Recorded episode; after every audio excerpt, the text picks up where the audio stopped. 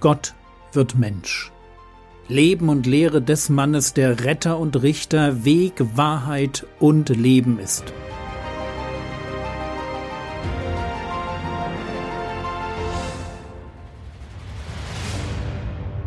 Episode 6 Wie man ein Kind Gottes wird Gott ist ein Gott, der es darauf anlegt, Menschen zu erleuchten.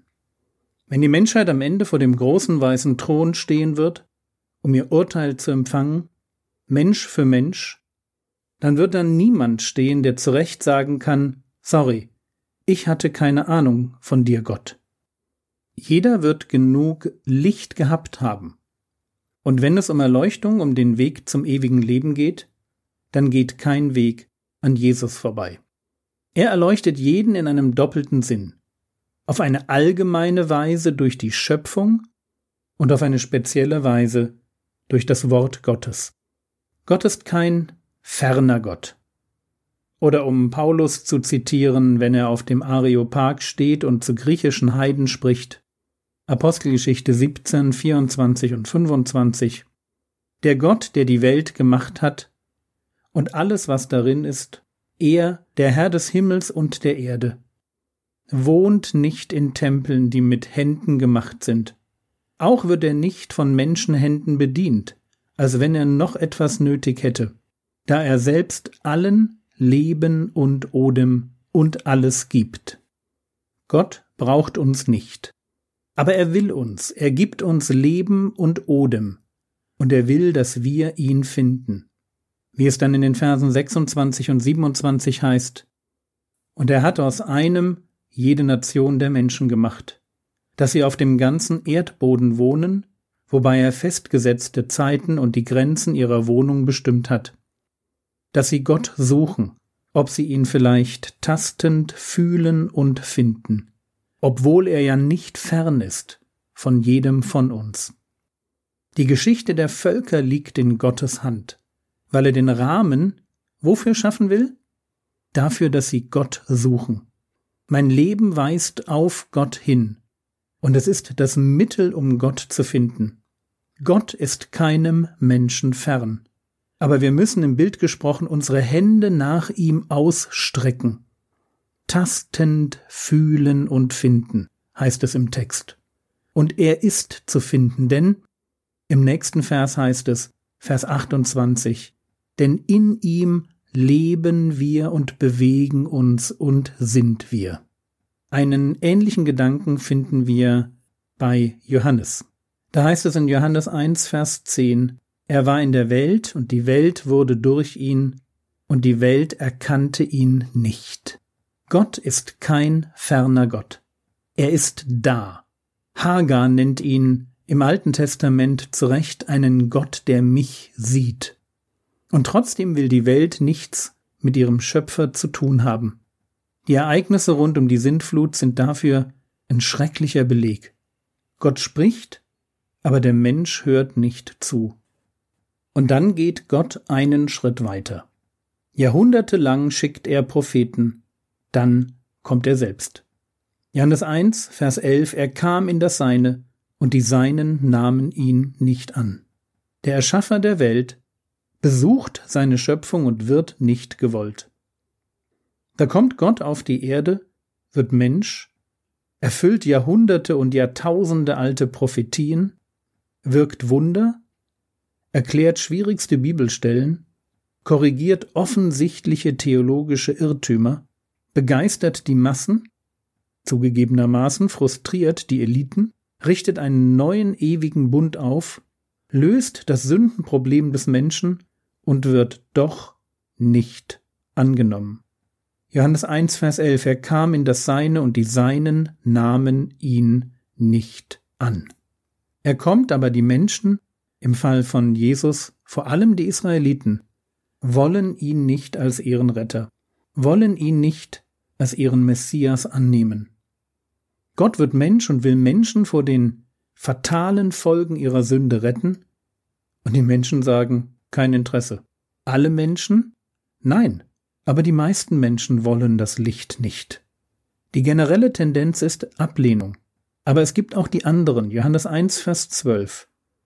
So viele ihn aber aufnahmen, denen gab er das Recht, Kinder Gottes zu werden, denen, die an seinen Namen glauben. Zwei Begriffe sind hier ganz wichtig. Aufnehmen und Glauben. Menschen sind von Natur aus keine Kinder Gottes. Sie sind seine Geschöpfe, aber sie gehören noch nicht zu seiner Familie. Ich werde ein Kind Gottes, indem ich Gott aufnehme und an seinen Namen glaube. Das mit dem Namen klingt merkwürdig, hat aber damit zu tun, dass der Name in der Bibel für die Person steht. Übrigens nicht nur in der Bibel. Wenn man sagt, Jürgen isst zu viel Eis, dann steht der Name Jürgen für die Person. Johannes 1, Vers 12. So viele ihn aber aufnahmen, denen gab er das Recht, Kinder Gottes zu werden, denen, die an seinen Namen glauben. Es geht also darum, ihn, Jesus, aufzunehmen und an seinen Namen, an ihn als Person zu glauben. Merkt ihr, wie eine historische Person im Zentrum steht? Es geht nicht um ein Ideal, nicht um das Prinzip Hoffnung oder irgendwie um Liebe, sondern es geht um die Person Jesus von Nazareth. Zwei Fragen. Wie nimmt man Jesus auf und was heißt es, an ihn zu glauben? Wie nimmt man Jesus auf? Eigentlich ganz simpel. Ich muss ihm die Tür zu meinem Herzen öffnen und ihn hereinbitten. Stell dir dein Leben als ein Haus vor. Jesus aufnehmen bedeutet dann so viel wie ihm die Tür öffnen, ihn hereinbitten, ihm die Schlüssel zu allen Räumen deines Lebenshauses geben und zur Seite treten, dass er sich umschauen und, wo nötig, aufräumen kann. Wenn ich Jesus aufnehme, dann wird er ein Teil meines Lebens, und zwar der bestimmende Teil. Was heißt es, an ihn zu glauben? Wenn ich an jemanden glaube oder anderes Wort ihm vertraue, dann richte ich mein Leben nach ihm aus. Jesus will nicht nur ins Leben eingeladen und hereingelassen werden, sondern er will, dass wir ihm vertrauen und ihm folgen. So leben, wie er es uns vorgemacht hat, wenn ich jemanden nach dem Weg frage und der mir erklärt, wie ich zu gehen habe, dann zeigt sich mein Vertrauen wodurch? Genau, dass ich mich an seine Wegbeschreibung halte. Genau so ist es bei Jesus.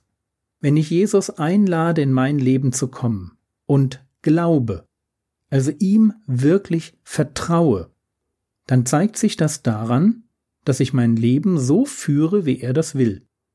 Von der Welt haben wir gelesen, dass sie Gott nicht erkannt hat. Das war in Vers 10. Woran sieht man, dass jemand Gott erkannt hat?